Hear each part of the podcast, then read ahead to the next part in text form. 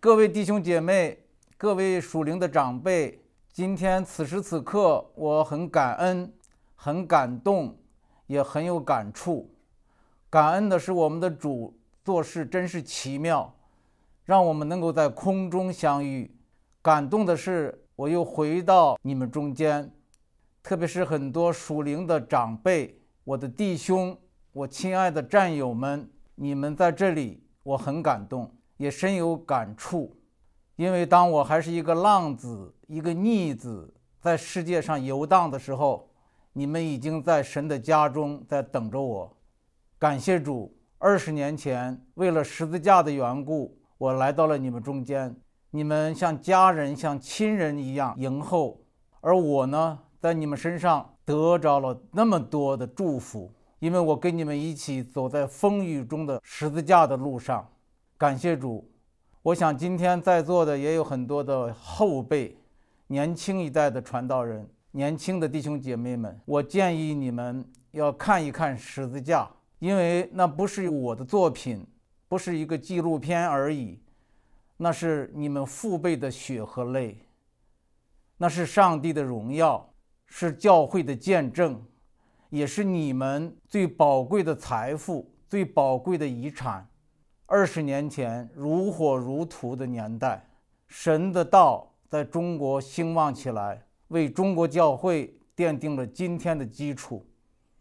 感谢主，今天我收到的题目是“警醒迎候耶稣基督的再来”。今年是二零二零年，这是非常非常不寻常的一年。我们大家正在经历过程中，将来的历史学家。写到二零二零年的时候，他们一定会写下说这是多灾多难、天灾人祸的一年。但是我们基督徒，我们神的儿女，我们要说这也是感恩的一年。为什么要感恩呢？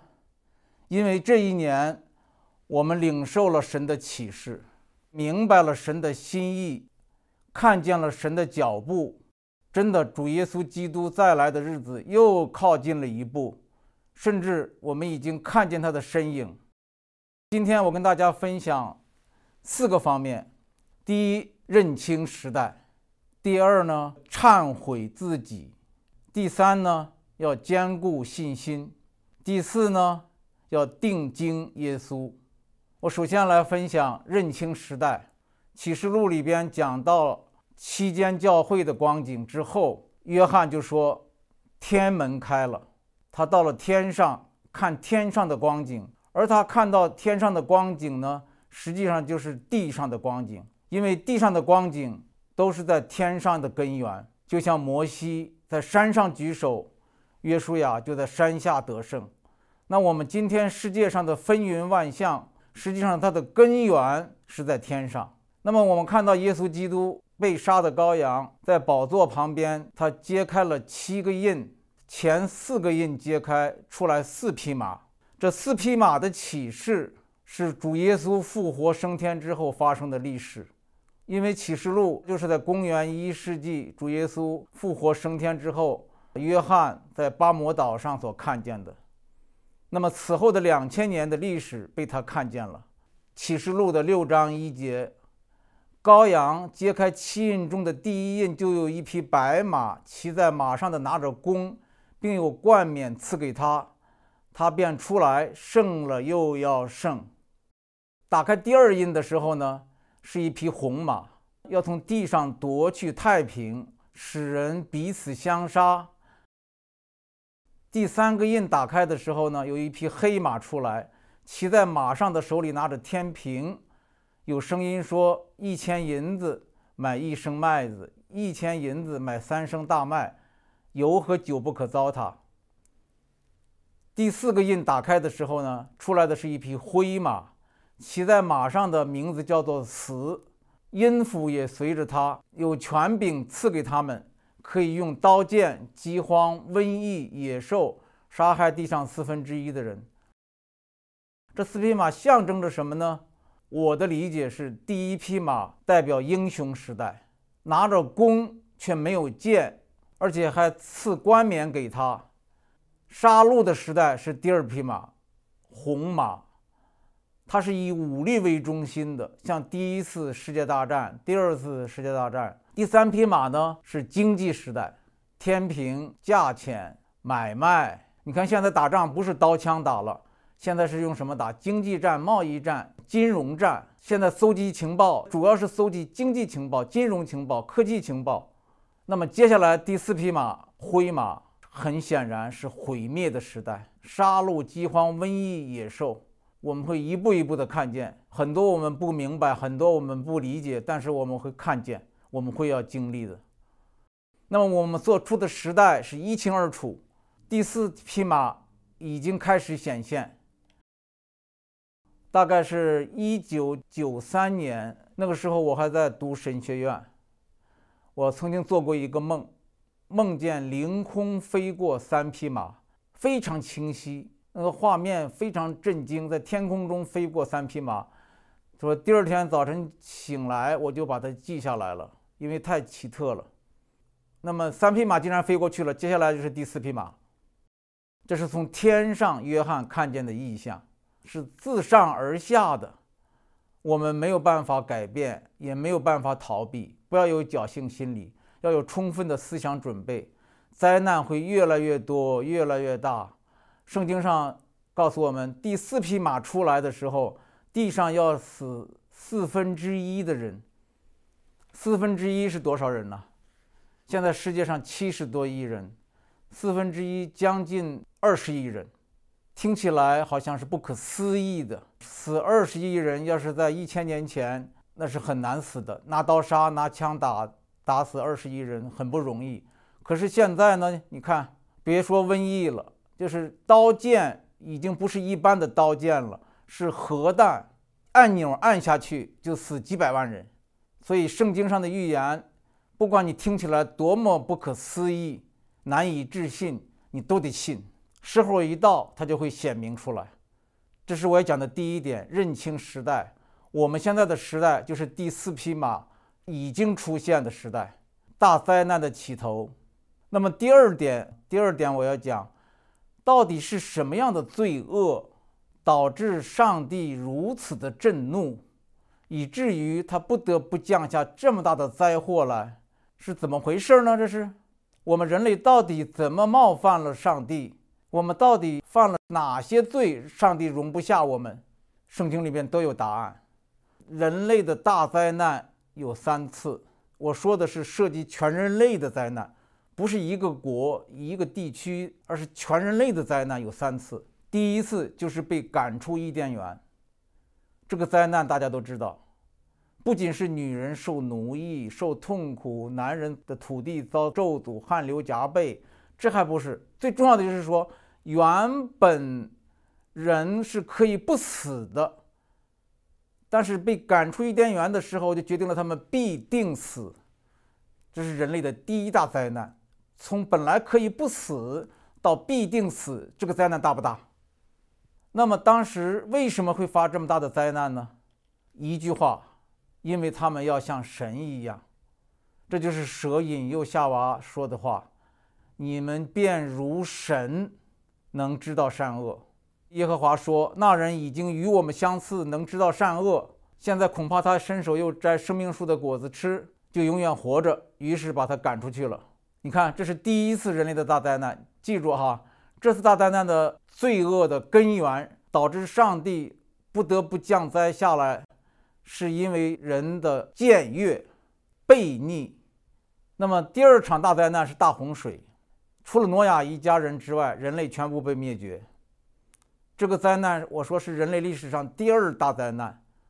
为什么？因为从此以后，人的寿命就被限定在一百二十岁之内了。而在这之前，虽然不能得生命树的果子吃，必定死，但是还可以活到近千岁，因为挪亚就活到九百五十岁。但是大洪水之后呢，就只能活到一百二十岁了，最高活到一百二十岁。那么当时为什么会发大洪水？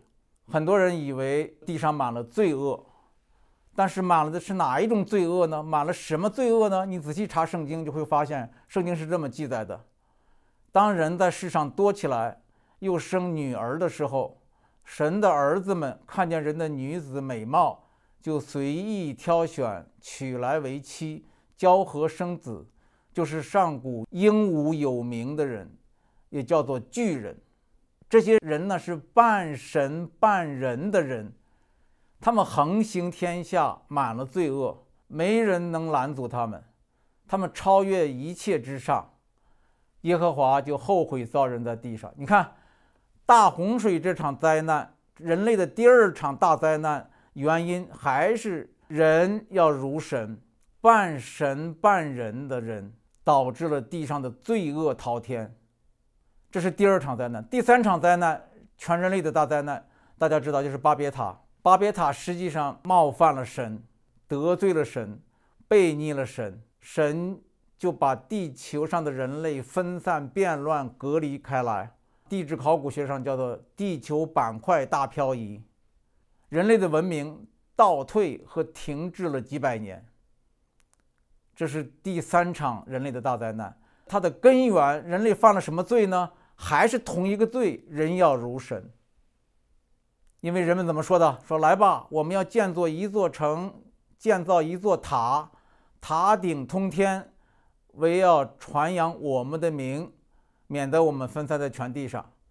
那耶和华怎么说呢？耶和华说：“看呐，他们成为一样的人民，都是一样的言语。如今既做起这事来。”以后他们所要做的事就没有不成就的了。人要如神，神不允许人要如神。为什么？神妒忌吗？No，因为神知道一点，人不是神，就这么简单。你不是神，你要去做神，那后果是惨重无比。你看现在这个世界，这一场大灾难，第四场大灾难就是末日的大灾难。还是到了什么样的光景呢？我们今天到了一个光景，我们人要如神，人人都自以为神，自以为义，自以为是，结果这世界上充满了彼此的论断、彼此的判断、彼此的仇恨，这个小小的地球上不得安宁。那么今天世界的光景，我们看世俗主义他们是无神的，科学主义是要成神的。宗教主义是要代神的，代替神。世俗说没有神，无神论。科学说我就是神。你们知道 AI 呀，人工智能啊，人要像神一样，想做什么做什么，想造什么造什么，甚至可以造出类似自己的、有自己的形象和样式的人来，机器人。赫拉利。一个无神论的犹太人写的书叫《人类简史》。这个书的副标题就是“从动物到上帝”。哎，人类的简史用几个字来概括，就是从动物到上帝，这就是人类的历史。多狂妄！不是他狂妄，是他概括了人类今天的思潮。那么宗教主义呢？是我代表神。我说的不是真正的信仰啊，真正的信仰是谦卑，是认罪，是悔改，是服服，是顺服。但是宗教主义却失去了信仰的精髓，变成了一种比无神论更可怕的东西。他说：“我代表神”，导致宗教战争、宗教纷争，导致没有任何见证，反而玷污了神的名。所以，世俗主义、科学主义、宗教主义这三种都是背逆神。而其中宗教的悖逆是最可怕的。有人说宗教总比没有宗教好吧？这是世俗人的看法。我们是神的儿女，我们深知宗教跟信仰的差别有多大。为什么这个宗教化很可怕？为什么宗教的悖逆最可怕？为什么法利赛人最可怕？因为本乎恩，因着信，我们的基督信仰。是拯救人类的唯一的一条路，也是最后的一条路。耶稣基督来到世界上，开辟了这条路，唯一的、最后的一条路。但是这条路呢，被谁堵死了？被法利赛人堵死了，被宗教堵死了，被宗教扼杀了。你读四福音书，谁都看得很清楚。耶稣斥责的是谁？宗教的力量。要扼杀耶稣，最后杀死耶稣的是谁？也是宗教的力量。抵挡救恩，不让罪人得救，自己拿着钥匙不进去，也不让别人进去的是谁？也是他们。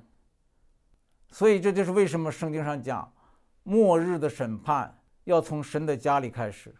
好，我们注意一点，马太福音二十四章是耶稣宣告末日大灾难的，但是在二十四章之前的二十三章讲的是什么呢？耶稣在宣告末日大灾难之前，先列数了法利赛人、文士和律法师等人的八个祸。我们都知道圣经里面有八福啊，耶稣讲了八福，却很少说八祸。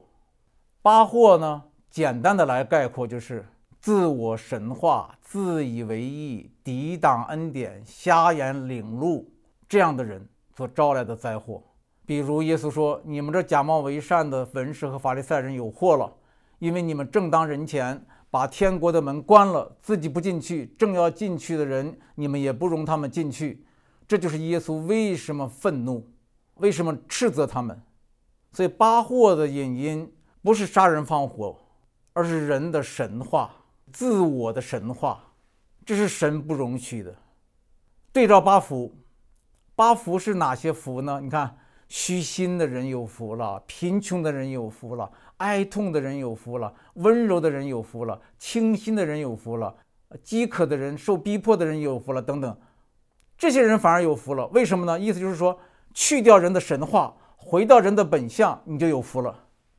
你的本相是什么？你是可怜的，你是贫穷的，你是卑微的，你是短暂的，你是罪人。蛇说你的眼睛亮了，实际上人是瞎了。你便如神，耶稣却说你们是罪人。蛇说你们可以分别善恶，耶稣说 no，你们不知道善恶。你们没有权利论断人，你们论断的时候必被论断。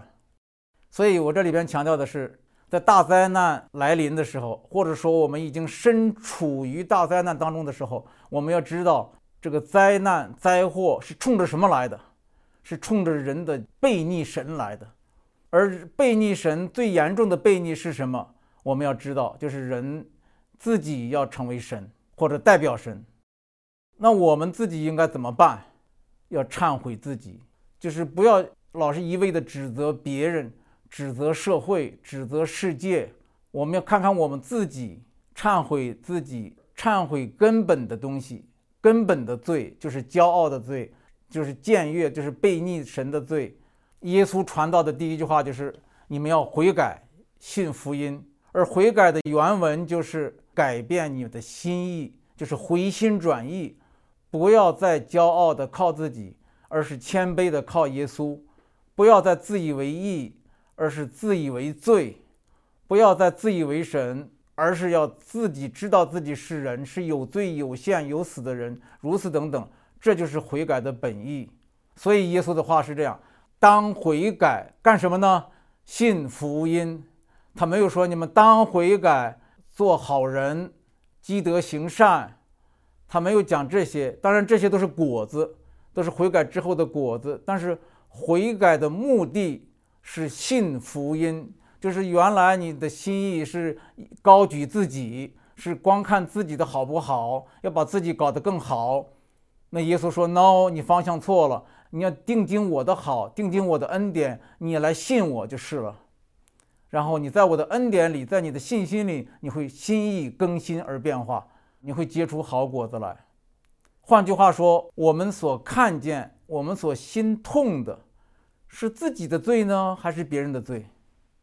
这是我们要忏悔的。我们所忏悔的罪是什么罪呢？是根本的罪呢，还是枝枝末末的罪？也就是说，你挖的是树根呢，还只是折树枝儿、摘树叶儿？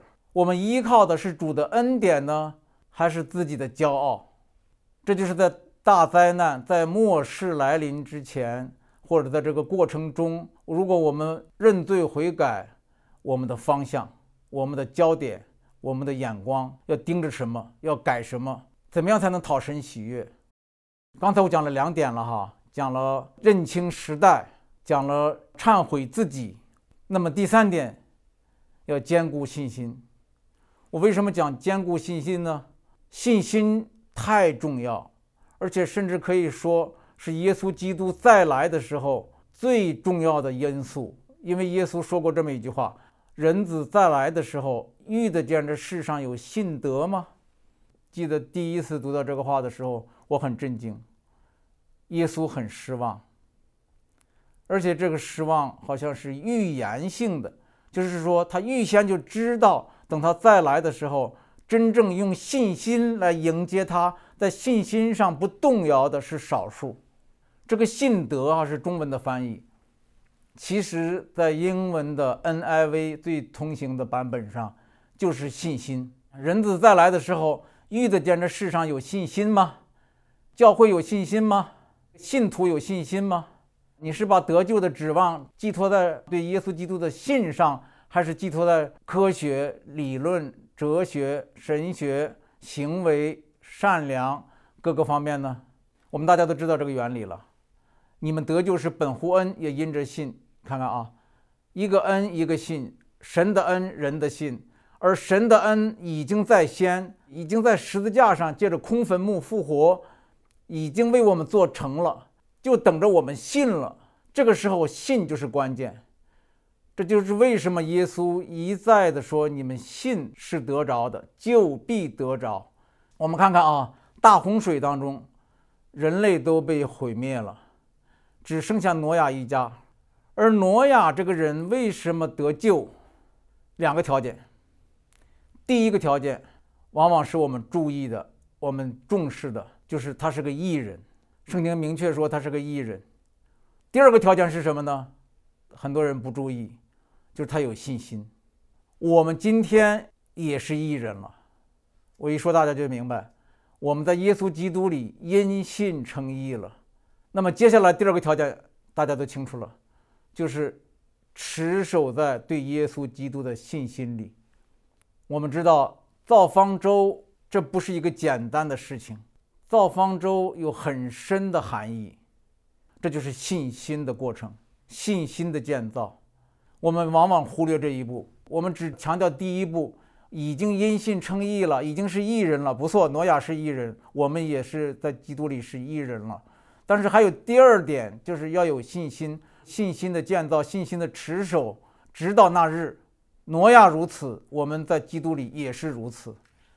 第一，精准的建造，就是方舟的所有的图样、材料、大小、形状、结构、造法，都指示的清清楚楚、明明白白。圣经上说，挪亚就这样行，凡神所吩咐的，他都照样行了。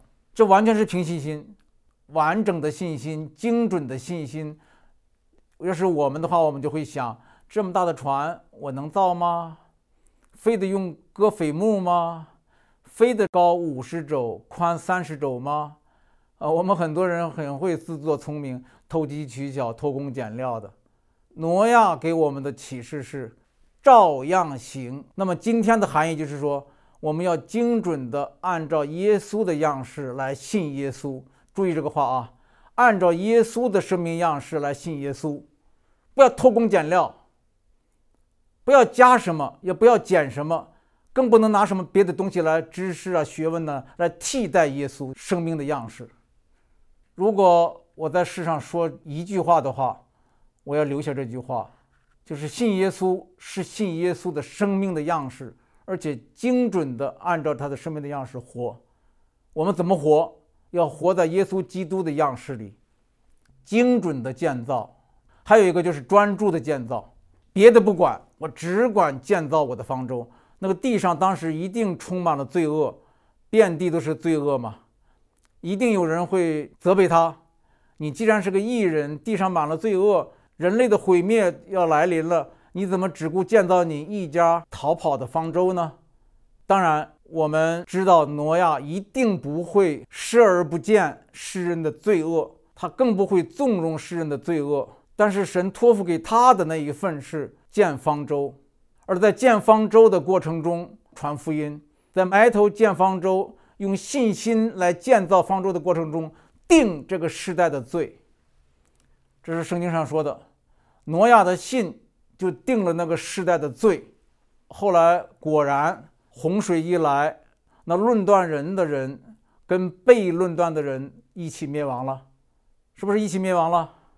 那自以为义的人跟那些多行不义的人一样灭亡了。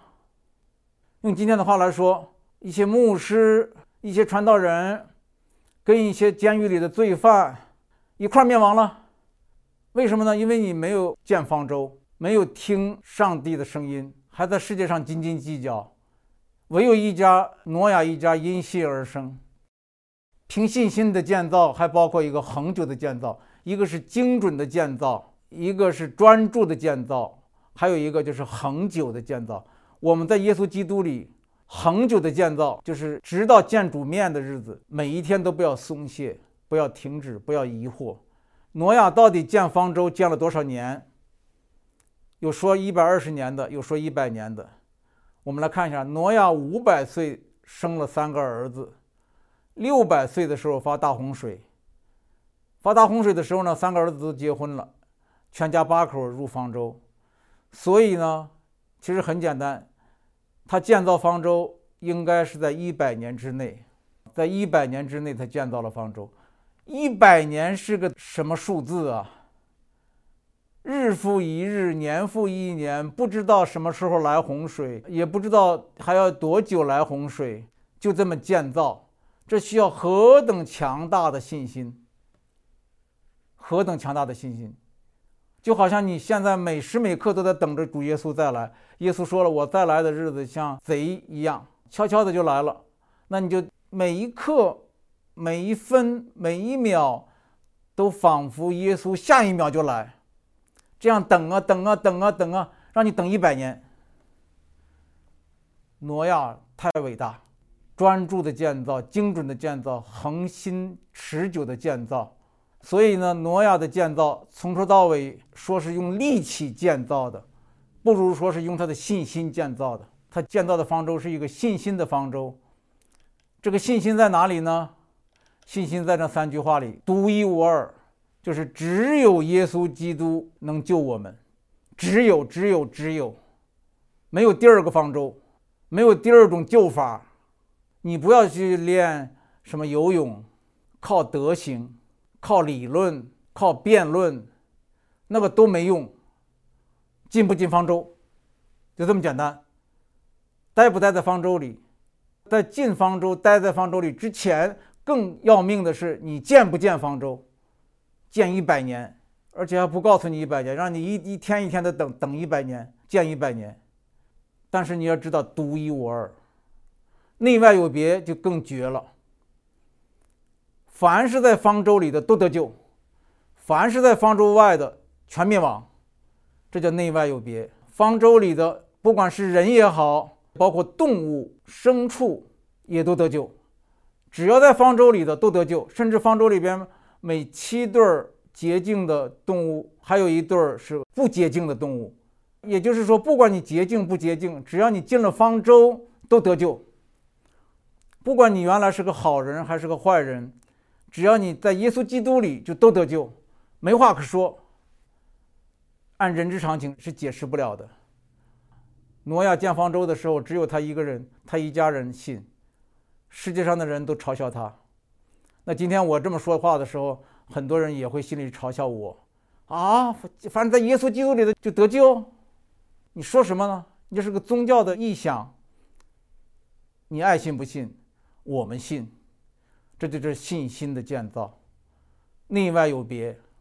第三个更有意思，叫水涨船高，你注意那个大洪水漫过最高最高的山。但是这个方舟还飘在它之上，罪在哪里显多，恩典就也在那里更显多。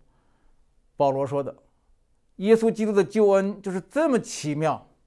木头永远在水之上，救恩在审判之上，怜悯向审判夸胜，这全是圣经里的原则，全是耶稣基督带来的。全是他在十字架上用他的生命成就的，用复活的大能印证的。信不信？在座的每一位同工，信是得着的，就得着了。为什么要建造信心的方舟？耶稣基督的方舟已经做成了，没有错。是不是建造在你心里了？就像挪亚是不是建成了一样？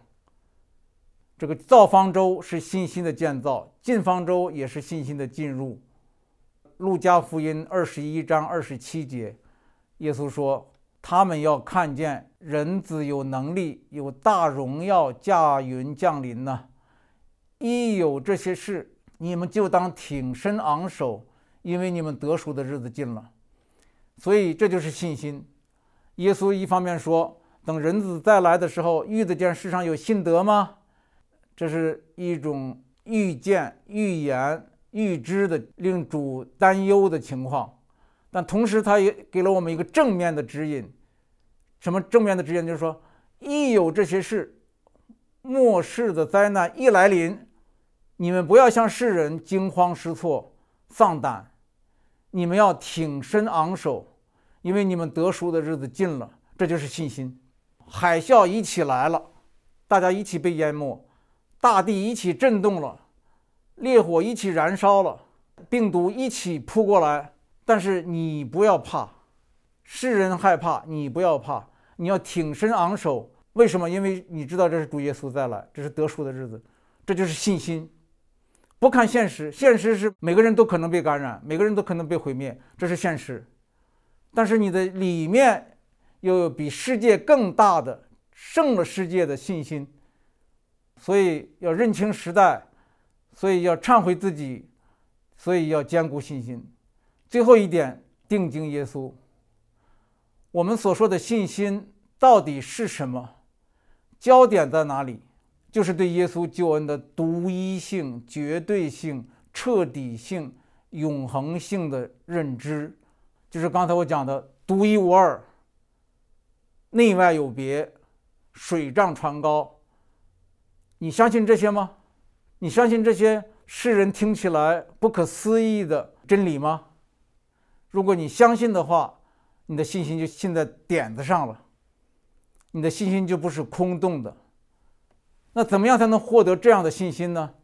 希伯来书十二章二节说：“仰望。”为我们的信心创始成终的耶稣，这个仰望，在中文的新译本翻译成专一的注视，而英文的 NIV 最通行的翻译版本叫 “fix our eyes on”，就是把我们的目光固定在它上面。固定在它上面，不仅是盯着它，而且是永远的盯着它，不离开它。所以定睛的含义就是单单看它，不看其他。啊，单单它清楚，其他都模糊。你注意，我们反省自己，我们对耶稣的看法，啊，是不是我们看起耶稣基督来清清楚楚，而其他的世界上的事情，其他的理论。其他的知识、其他的学问、其他的一切都模模糊糊。你们会打枪吧？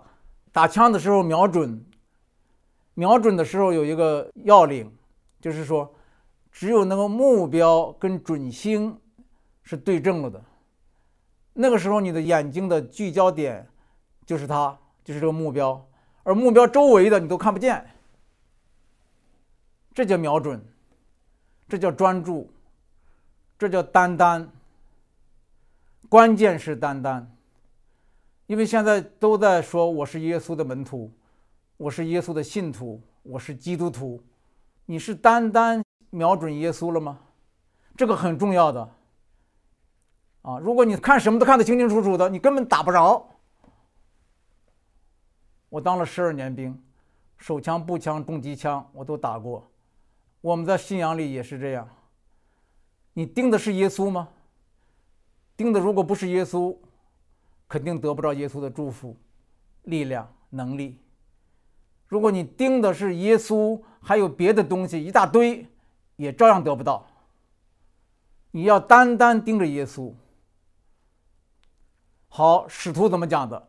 使徒说，从来没有人看见神，唯有神怀里的独生子将他表明出来。你看看，这不是要让我们定睛他吗？是独生子，他是神本体的真相，他是神荣耀所发的光辉，神本性一切的丰盛都有形有体的居住在他里面。那么耶稣自己讲要定睛他，他说：“你们看见了我，就是看见了父。我在父里面，父在我里面，我与父原为一。若不借着我，没有人能到父那里去。”说得多清楚！而且圣经告诉我们要定睛耶稣，给我做见证的就是这经，耶稣自己亲口说的。提摩太后书三章十五节、十六节。很多的时候，我们读这段经文，但是却片面的去读，断章取义的去读。三章十五节、十六节是这么说的：这圣经能使你因信基督耶稣有得救的智慧。圣经都是神所漠视的，与教训、督责、使人归正、教导人学艺都是有益的。我们常常引用的是后半句：圣经都是神所漠视的。与教训、督责、使人归正、教导人学也都是有益的。这跟耶稣好像没关系啊！啊，如果你只引用这后半句话，就跟耶稣没关系。但是你别忘了，他前一句话是什么？这圣经能使你因信耶稣基督有得救的智慧。然后才讲了这后半句话。所以我这么一说，大家都明白了。圣经最重要的是让我们因信而有得救的智慧，在这里面，你才能看到它里面的末世，才能得到教训，得到督责，得到归正。啊，不仅是学艺，而且是称义。耶稣复活后，两次向门徒解经，都是指自己。摩西五经。跟诗篇里边指着自己所说的话，他都给他们解释清楚了。两次解经，都是用圣经来见证他自己。那个腓力给太监解经的时候也是这样，从以赛亚书中直接解出耶稣来。所以圣经是定睛耶稣的。那么教会呢，也是定睛耶稣的。你看刚才我讲了，使徒定睛耶稣，耶稣他自己强调要定睛他。然后呢？然后圣经定睛他，然后教会也是定睛他，因为教会保罗说，那已经立好的根基就是耶稣基督，此外没有人能立别的根基。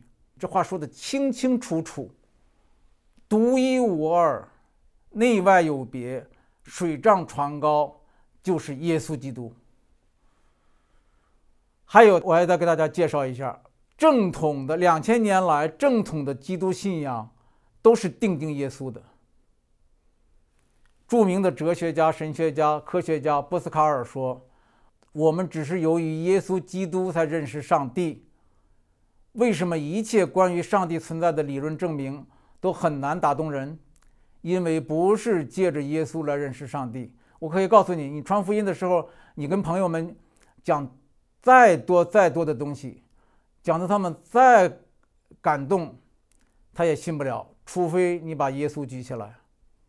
当代神学家斯托德说：“如果你想认识上帝，我强烈建议你不要去做理论探讨，而是去探讨耶稣。只要你诚实而谦虚的咀嚼和品味耶稣，他一定会让你看见上帝。”杰出的布道家斯布真说。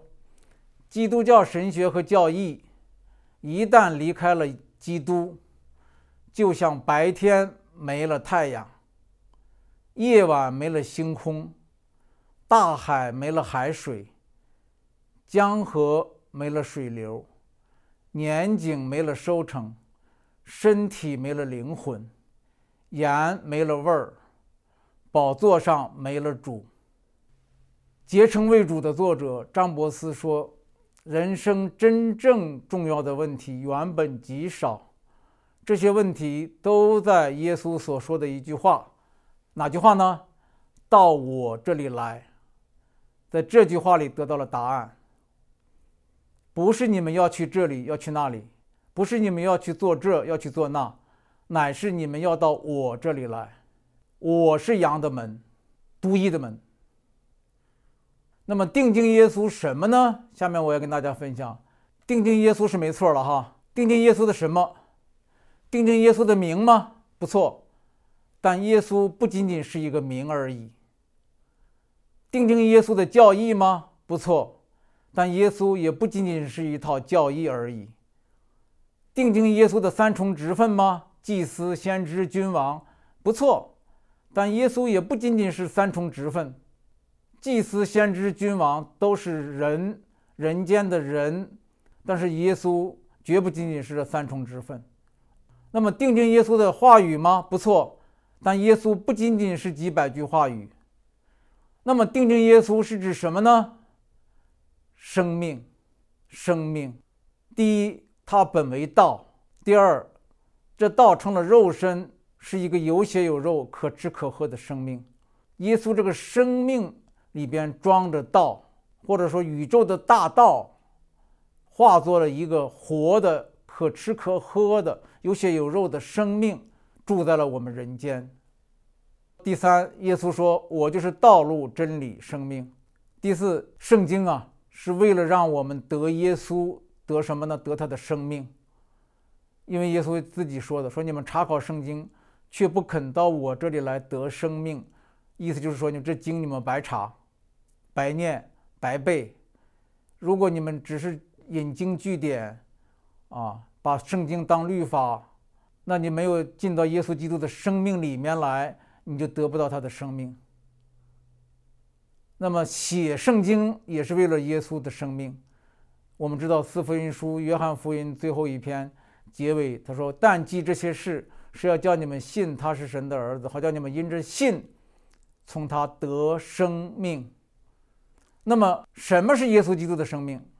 他的生命就是圣经所说的，道成了肉身，住在我们中间，充充满满的有恩典有真理。我们也见过他的荣光。就是父独生子的荣光。我知道，耶稣的生命是立体的，我们怎么描述都是平面的描述，它有很多很多的面，一个立体可以切割成 n 多个面，它的丰富性哈，就像一座宝山，我们任何一个人都没有办法把这座宝山搬到自己的家里，放在自己的书桌上，攥在自己的手心里，写在自己的笔记里。没有办法，我们只能说我们得了一点，得了一点，可以进入它。一座山，你可以进入它，你不可能把这座山搬你家里去，装你兜里去。但是我们可以看到，哈，耶稣的言行举止、肺腑心肠，我们可以进去，我们可以体会，可以跟他活在一起，跟随他同行。有几个重要的生命特质是圣经告诉我们的：一是恩典。充充满满的有恩典，第二是有真理，第三是全能，有全能，至高的全能，第四是舍己，他有至高的全能，就成了人的样式来舍己，他有圣洁和公义，而圣洁和公义都包含在十字架上，都包含在舍己当中，舍己的爱当中。当然有人会说，光说耶稣，光讲耶稣，神不是三位一体吗？三位一体的神，你光讲耶稣怎么行？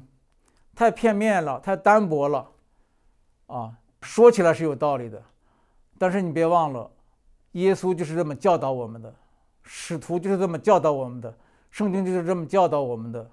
耶稣基督是神本体的真相，是荣耀所发的光辉，神本性一切的丰盛都在它里面，向我们活了出来。三位一体的神。是借着耶稣基督活了出来，借着圣灵住在我们里面，好让我们通向我们的父，与我们的父合而为一，在耶稣基督的爱里，在耶稣基督的真理里合而为一。当年中国教会复兴的时候，就是只定睛耶稣，只知道耶稣，只吃喝耶稣，只跟随耶稣的。我想今天在座有很多属灵的长辈，在属灵上是我的长辈。我刚才一开始讲了，当我是浪子流浪的时候。是逆子闯荡的时候，他们已经在家里，在等候我，呃，我在海外信了耶稣，我读了迦南诗歌，读了经济中的百合花，读了他们的见证，不停的哭，不停的流泪，直到后来我跟他们见面的时候，就好像回家了一样。那个时候，他们只定定耶稣，只知道耶稣，只吃喝耶稣，只跟随耶稣。现在的人说，他们那时候太简单了，太单纯了。但是我今天告诉你们，他们当时为什么那么火热，为什么那么兴旺，为什么如火如荼，不可拦阻，就是因为他们只盯着耶稣。今天的人当然可以不加思索就说这不行啊，片面了，单薄了。为什么这么说？我能理解。为什么这么说呢？因为今天的传道人。受过很多的神学训练，圣经知识很丰富，教会的规章教条很全备，一切都循规蹈矩，但是不知不觉的就越来越宗教化了，使基督教离基督越来越远，一个基督越来越模糊的基督教，在西方已经这么多年了，这个知识学问、教义、教条、教派。啊，像蜘蛛网一样。结果是呢，在这个其中啊，在宗教中啊，越投入的人，越虔诚的人，可能离耶稣基督越远。美国大家都知道，最近在大选，不可开交，让我们大吃一惊，目瞪口呆。美国是世界上最自由的地方，是我们当年向往的地方。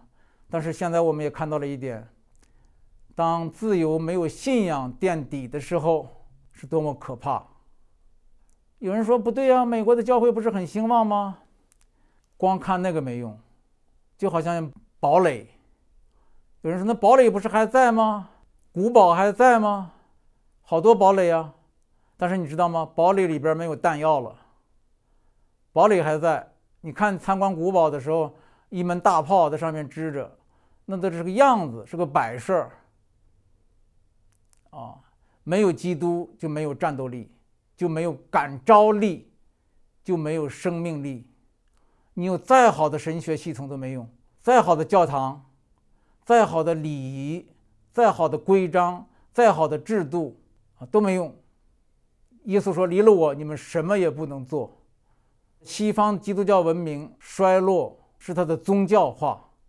是它的内核的衰落，是离基督越来越远，形式还都在，都在，宗派还都在，都在，神学体系还都在，都在，就是耶稣被淹没在其中了。我三十六岁才信耶稣，在信耶稣之前，世界上的东西我摸爬滚打了很久很久。我在耶稣基督里进来以后，慢慢的就体会到，耶稣基督如果不被举起来。他的生命不被举起来，基督教就变成一种宗教。下面我要跟大家讲最后，最后大灾难、大审判，谁得救？圣经其实有明确的指示，这也在启示录里。我们今天的末世的呼召是从启示录开始的，我们也用启示录来结束。启示录第七章里边讲到，此后。我观看见有许多的人，没有人能数得过来，是从各国各族各民各方来的，站在宝座和羔羊面前，身穿白衣，手拿棕树枝。长老中有一位问我说：“这些穿白衣的是谁？是从哪里来的？”我对他说：“我主，你知道。”他向我说：“这些人是从大患难中出来的。”曾用羔羊的血把衣裳洗白净了。我告诉大家这个什么意思？羔羊的血把衣裳洗白净了，是什么意思？是因信称义了。白衣就是义袍，白衣就是衣袍，而这是用什么洗白了的呢？是用羔羊的血，不是用你自己洗的，你自己的生命。是污秽的，不可能把衣裳洗白，是羔羊洗白了的。那么接下来又讲的什么呢？